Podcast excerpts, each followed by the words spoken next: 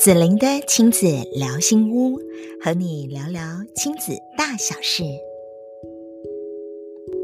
Hello，欢迎所有的朋友们，我们继续来到子玲的亲子聊心屋啊。今天啊，好、哦，这个金老师要跟大家分享以及邀请的这一位的来宾，我觉得好欣赏他哦。他是女性生活网站女子样的总编辑，他的文字力。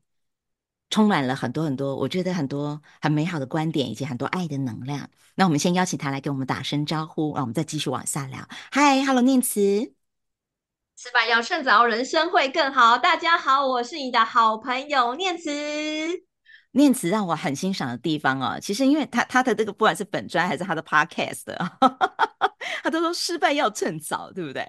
那我我我觉得这个这个观念跟这个我觉得很有意思哈。这其实。嗯，不管是我我们在家庭生活里面，因为我们都是妈妈嘛，我们两个的女儿孩子都是同一个年纪，国小六年级。嗯、然后我想说，可不可以请念慈来跟我们分享一下，就是失败要趁早这件事情。如果说用在我们的孩子们的身上，因为呃，其实现在的孩子他们的 AQ 挫折的忍受能力，其实老实讲是比我们这一代弱很多哎、欸。我我我觉得，就他们很容易就是遇到挫折的时候，其实他们的情绪是非常非常大的哈。然后，如果用你这样的一个观念，叫失败要趁早，你有没有什么样的跟你的孩子的亲子故事可以来跟我们分享？他们遇到了什么样的挫折？那你怎样陪伴他们去往这个方向来做成长呢？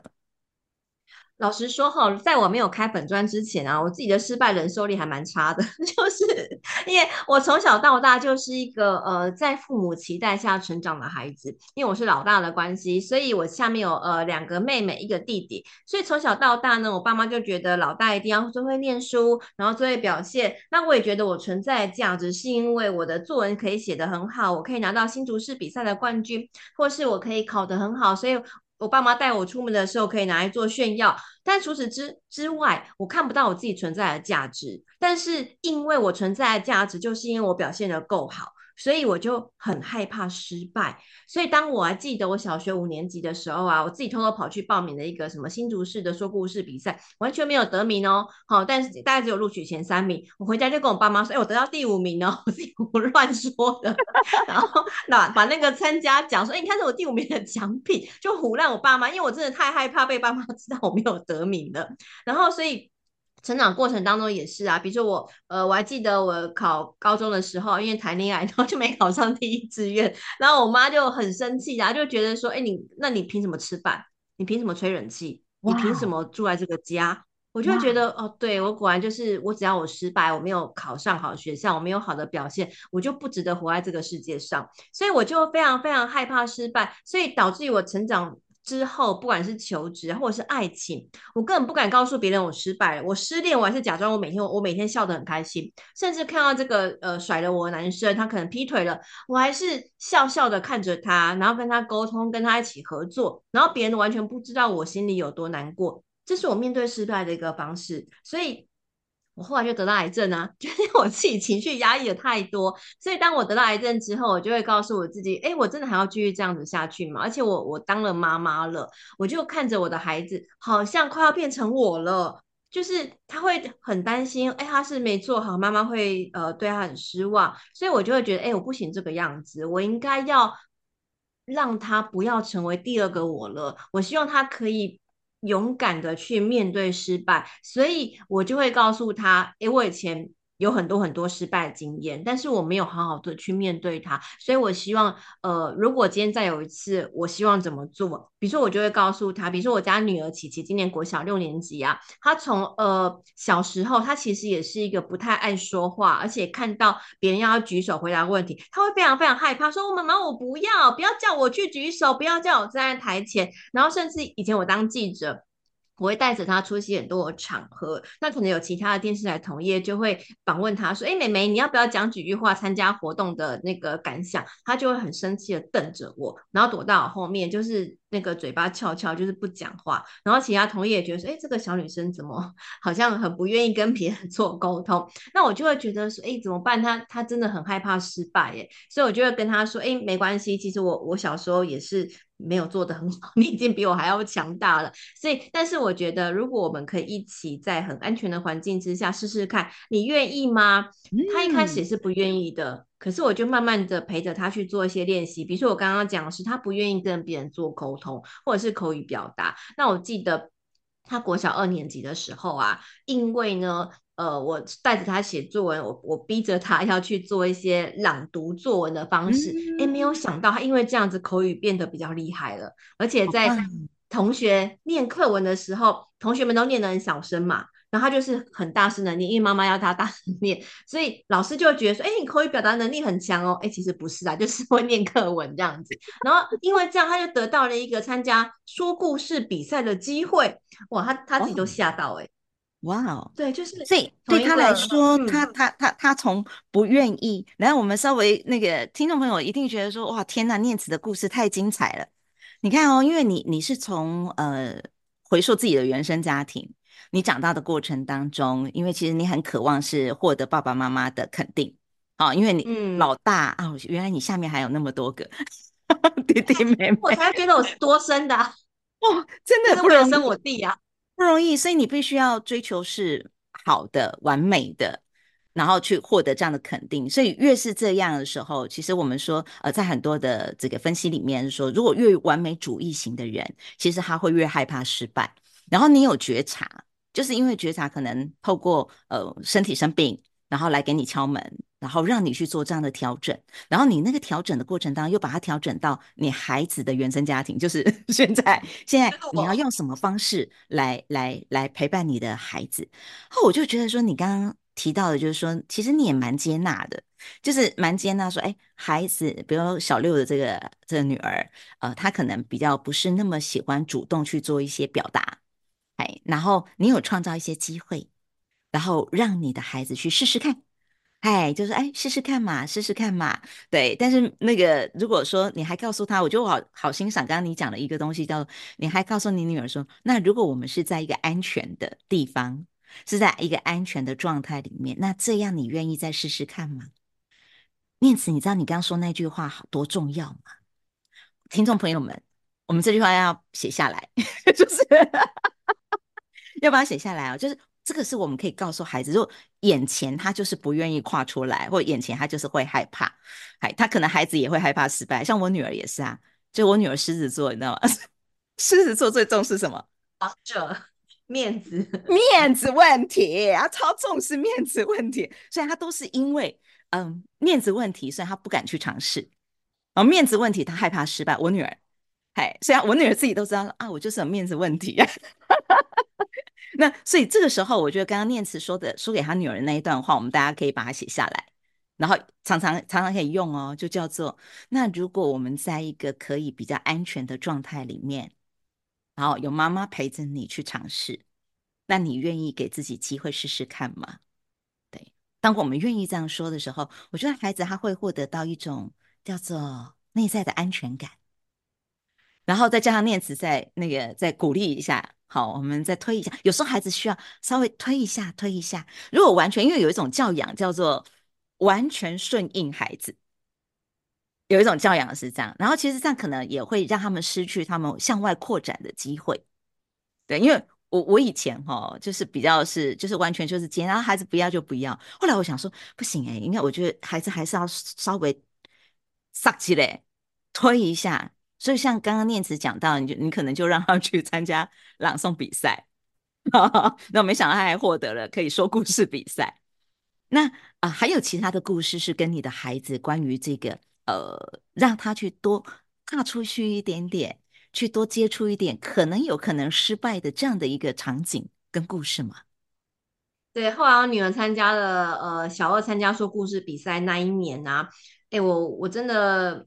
你知道陪伴孩子面对困难这件事情，真的不是有孩子一个人的事。你知道，为了帮他准备说故事比赛，我自己也去上很多课，诶，然后我就让他看到，哎，我也在不断的说故事练习哦。然后妈妈也没有讲得很好，但是妈妈很努力啊，所以他就看到说，哦，原来妈妈也会失败，然后爷爷妈妈也是跟我一起在练习。那我就跟他讨论说，哎，那你觉得有哪哪些地方可以调整的吗？诶，那你觉得我们可以怎么样去做？所以我们就看着成班成功的案例，然后再看一下我们之前回放的一些影片，然后一个一个去看看失败的过程当中有哪些可以去微调，那哪里可以做更好的。于是慢慢的我们就找到一些方法。所以后来除了说故事比赛啊，诶，我女儿接下来的国小整个年级，就是从二年级到六年级这段过程，她参加了。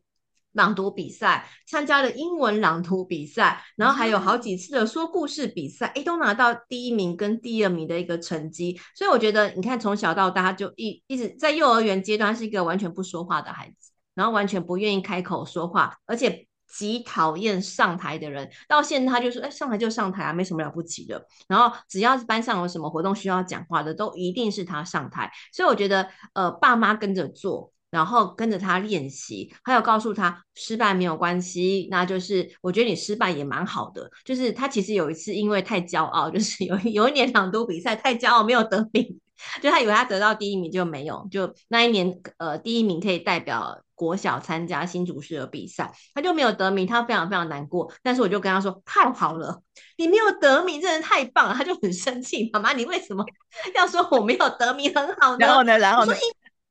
对，他就说，我就跟他说，因为你这样就可以知道，那个很骄傲这件事情啊，会让你没有办法拿到你想要的成果嘛。所以，我们回顾一下，你看第一名，他真的是运气好吗？他就开始回想，哦，不是啊，第一名其实我觉得哪里哪里做得好。我说对嘛，所以其实不是老师讨厌你啊，或是老师偏爱他，而是因为我们有些地方可以做得更好。我们不是做不好哦。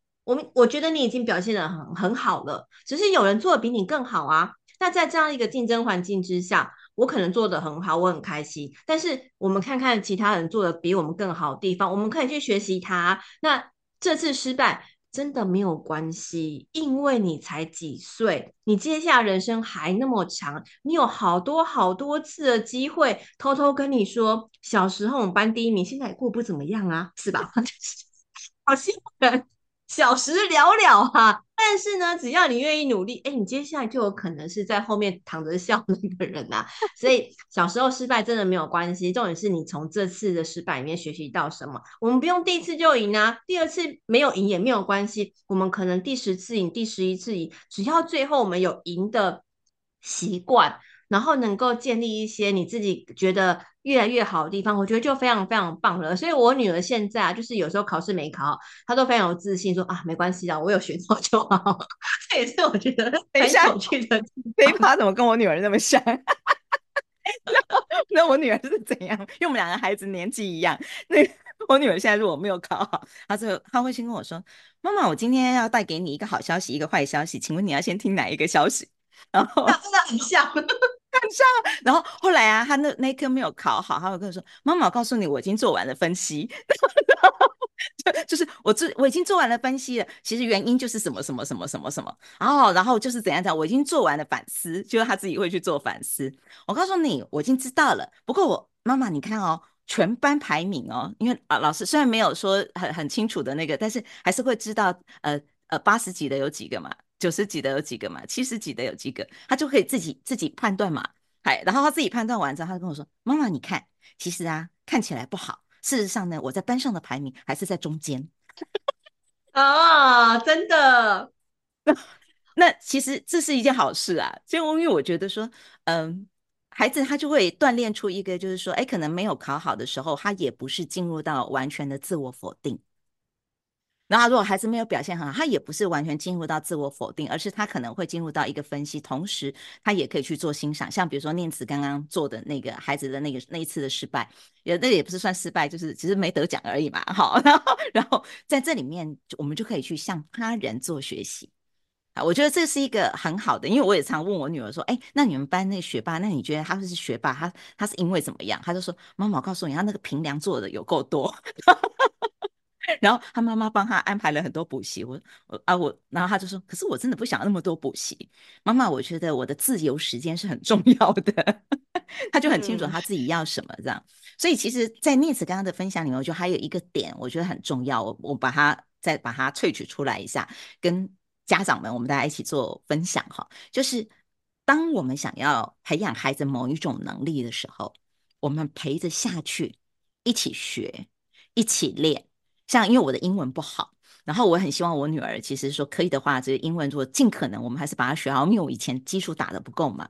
然后我就跟她说：“妈妈陪你一起学。”就是，所以比如说可能有线上版，然后后来有一些 AI。他可以听我们的声音，帮我们打分数，这样，然后看看哪里我们的音可能没有念好。那我就跟我女儿玩 PK，就是说好，来，我们现在就来 PK，然后进，然后进去那个 AI 系统里面，然后它就有分数出来，那也蛮好玩的。然后，所以孩子就会发现到，哎，妈妈也好认真在练了。然后包含我的每一个老师，因为我刚刚我们前面在聊的时候才发现，我跟念慈居然有三个共同的老师。你看，我们两个女人多爱学习，两个妈妈多爱上课，就是我们很爱上课啊。哦哦，我们就想要补充写文字的，想要补充说话的，想要补充什么能力，我们就去学。然后我就把我每一个老师介绍给我女儿认识。对，我就会跟她说：“你看，妈妈，我女儿就说，妈，你又在上课。”我说：“对呀，妈妈现在在跟的是哪一个老师？”对，那你要不要看一下他长相？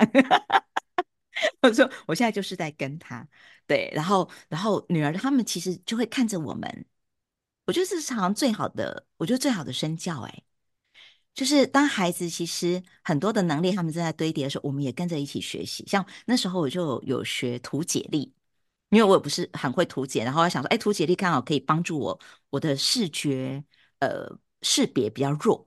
好，这是我天生就阅读障碍，有有比较有这个症状这样，然后所以我就用图解，我想要帮助我女儿学的同时，我也在旁边一起学，啊，一起学我就一起画，这样，然后画出来之后，你就发现，哎，孩子就知道说，啊、原来妈妈也不会，然后我们就会问他说，哎，宝贝，那你觉得如果妈妈今天要访问的是这个人，那我我想要访问这一些，那你觉得我用哪一种图解的框架比较好？那我就返回头去问他，让他去拿当时学的书里面，然后说：“哎，那我就可能用这个图可能会比较好吧，比较贴近一点，这样。”所以好棒哦！对，就是我我我觉得我跟念慈，我们俩太像了，就是 就是在在孩子的教养上，其实我们都是在陪伴孩子，包含陪伴这件事情，我觉得念慈也做得很好，哎，因为你除了老大，还有一个老二，对不对？对对，刚刚子玲老师讲那个学英文，我现在是 ing 进行式啊，就我儿子今年五岁嘛，然后明年我想要让他去上那个全美语的安亲班，可是其实他现在的程度完全跟不上，因为他目前就是一般的幼儿园。那为了让他明年能够跟上，我最近就有帮他补了这个线上英语课程，每天都要上课。可是其实。哎，我老公就是很晚回家嘛，所以基本是 陪读这件事情就只有我能够做，然后所以我就很辛苦陪他上课，可是我我还是坚持这样子做，就是他呃每天上线上课半小时，那我就陪他在旁边，就是跟着他一起上课，那。他一开始也跟我就是很臭屁说啊，这个你应该也不会吧？就小 小男生嘛，来来自信？那我就跟他说，哎，这个是怎么怎么念？他就发现，哎呦，妈妈会耶。然后或者是，哎，妈妈也没有念得很好。然后我们就会不断的去听重播，哎，怎么念会比较好？那个发音 AI 判读，他才会觉得我们是对的，才会得到一个 perfect 的一个五星评论这样子。对，然后所以我们就不断不断练习，然后有时候我，儿子就会跟我 PK 说，哎，我看谁先抢答，谁先赢，然后赢了就 yes，然后输了就啊，然后有时候我就故意让他赢嘛，他就会觉得，哎，我好像也可以赢，所以他就不断不断透过这个过程建立信心。那目前大概一个多多月下来啊，这几天我觉得我出运了，就是呢，我儿子都会说，你不要跟，我可以自己来，他把我推到门外，他就自己很开心跟老师上课。然后就很引咎于这样的过程，可是他一开始其实是很害怕，然后觉得自己讲不好的，所以我觉得其实透过妈妈陪读啊，而且呃爸妈学习着让孩子知道，爸妈不是万能的，妈妈也会出错的，可是我们一样很努力哦。然后透过这样的过程，孩子就会觉得说，哎，对嘛，反正爸妈也不是很厉害，我们表示我们也可以失败啊，失败这件事情大家都会有啦。可是爸妈努力，哎，所以我好像可以努力，那只要努力就可以做到，所以他们就会比较。愿意去面对失败这件事情，所以我觉得这是跟我五岁的小孩子最近的一些情况，刚好可以跟大家做个分享。超棒的！我觉得其实好像我们走出了一种频谱，那个频谱就是其实失败就是日常。对，真的，就是如果不是嗯对，因为我们要从失败里面我们才会学习嘛。然后学习我们就会堆叠，然后堆叠就有产生更多更多的经验跟能力哈。所以其实哦，你看哦，我刚刚听下来，你看，其实念慈在呃陪伴孩子陪读也好，或者是陪伴他们的那个训练，其实我觉得你好用心。可是其实你还有工作，然后你的工作其实我觉得、嗯、你知道吗？因为那个在媒体业哈，其实其实那个压力也是颇大的。那你怎样去平衡你的工作跟这个家庭生活？我觉得这一题应该我们现在很多听众的妈妈，职场妈妈应该很很想听。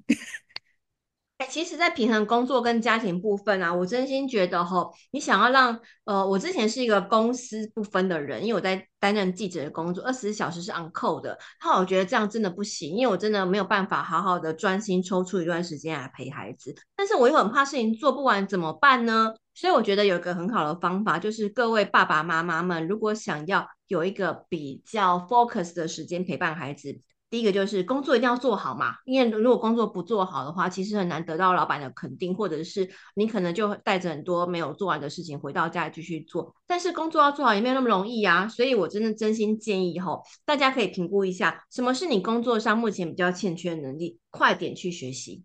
为什么我要上那么多课程？就是因为我要让自己能力变得更好啊。你如果能力变得越好，工作是不是就变得越轻松？可以用更高效的方法来解决呢？所以这几年我上了很多很多的课程，不管是文案啊、写作啊、表达或者简报或者图卡能力，我都上，因为我就是希望我工作的时候可以更轻松，不要自己是埋头苦干嘛。别人都那么强的情绪教育，我跟子怡老师学就好啊，我干嘛自己面翻书翻那么累啊？对不对？我找厉害的人学习，他可以快速的教我，我不会马上问他。哎，这个你知道顾问费很贵吗？我跟子怡老师当朋友不用那么贵啊，就是有一些方法可以让你快速轻松的找到一些解答。那其实你这样就可以让你工作上的变得越轻松越不费力。回到家，你是不是就可以有更多的时间去陪伴孩子，做你想做的事情？这是我这几年不断不断去堆叠跟努力在进化的一些事情。所以我要跟各位爸爸妈妈说。下班时间很辛苦了，没有错，但是该做的学习真的不能少，因为你现在做的每分每秒的学习啊，都是为了帮助你在工作上更轻松，让你有更多时间在工作和生活之间保持平衡的一个很重要的方式。哇，好喜欢念慈这一段哦！你知道我采访那么多人，然后因为如果我问到这一题，那个答案，你的答案是第一次出现的。也就是说，其实那个是从根本来做，对不对？从根本，就根本就是我提升我工作的效率，然后这样我就可以有多的时间可以放在我陪伴孩子的身上。